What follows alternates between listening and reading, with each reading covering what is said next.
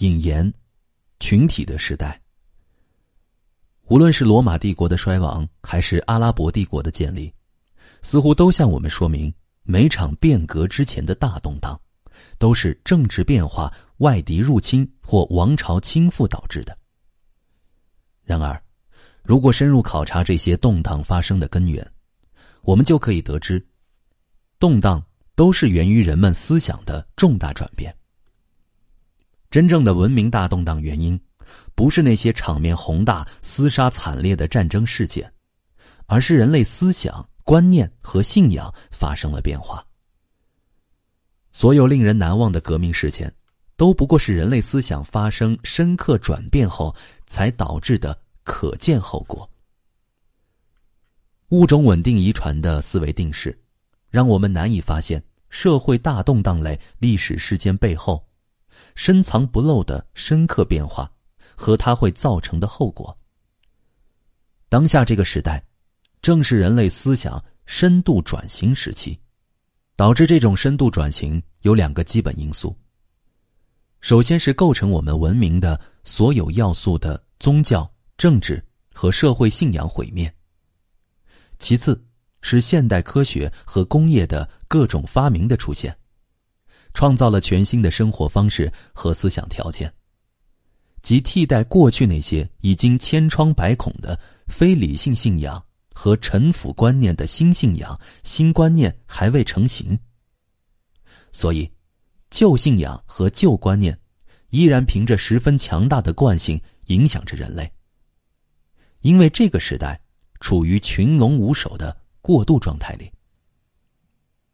至于这个过渡状态，会持续多久，演变至何种地步，笔者还不能妄下断言。我们也不清楚什么样的信仰和观念会成为未来社会建立的基础。但可以肯定的是，无论未来社会的信仰和观念是什么，都不可能忽视一股正在崛起的新力量，一股将在未来至高无上的力量，也就是群体的力量。过去曾被人们视为理所当然的诸多观念和信仰，而今，不是已经崩塌，便是正在崩塌。成功的大革命摧毁了他们。踏着历史的废墟，群体力量终会与其他力量结合，而我们也会进入一个真正的群体时代。在被我们曾奉若神明的历史悠久的信仰崩塌时。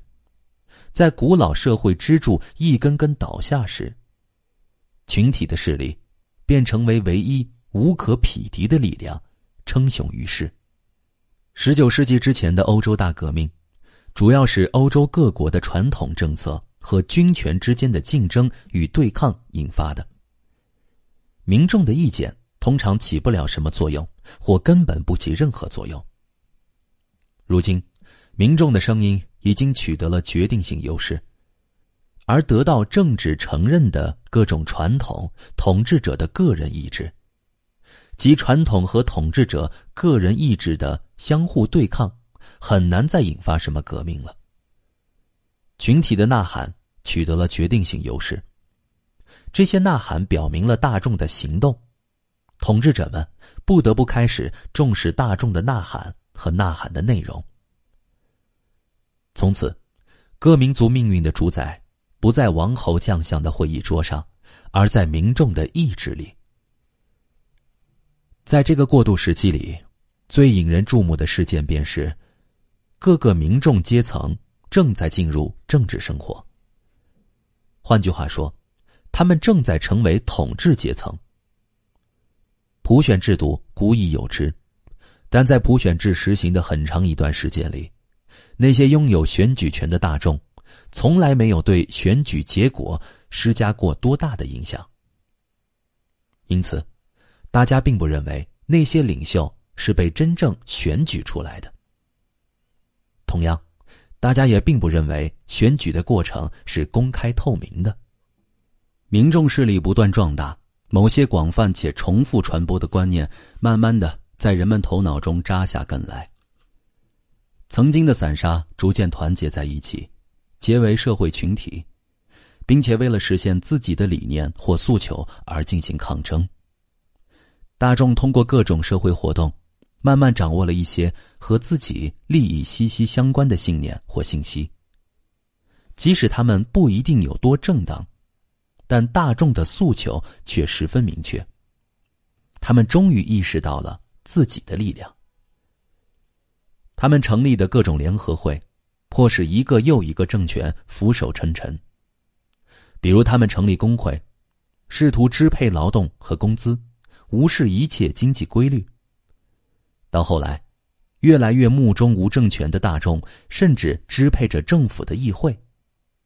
那些优柔寡断、唯唯诺诺的议员，不过是委员会的传声筒罢了。感谢收听，欢迎继续关注下一集的精彩内容。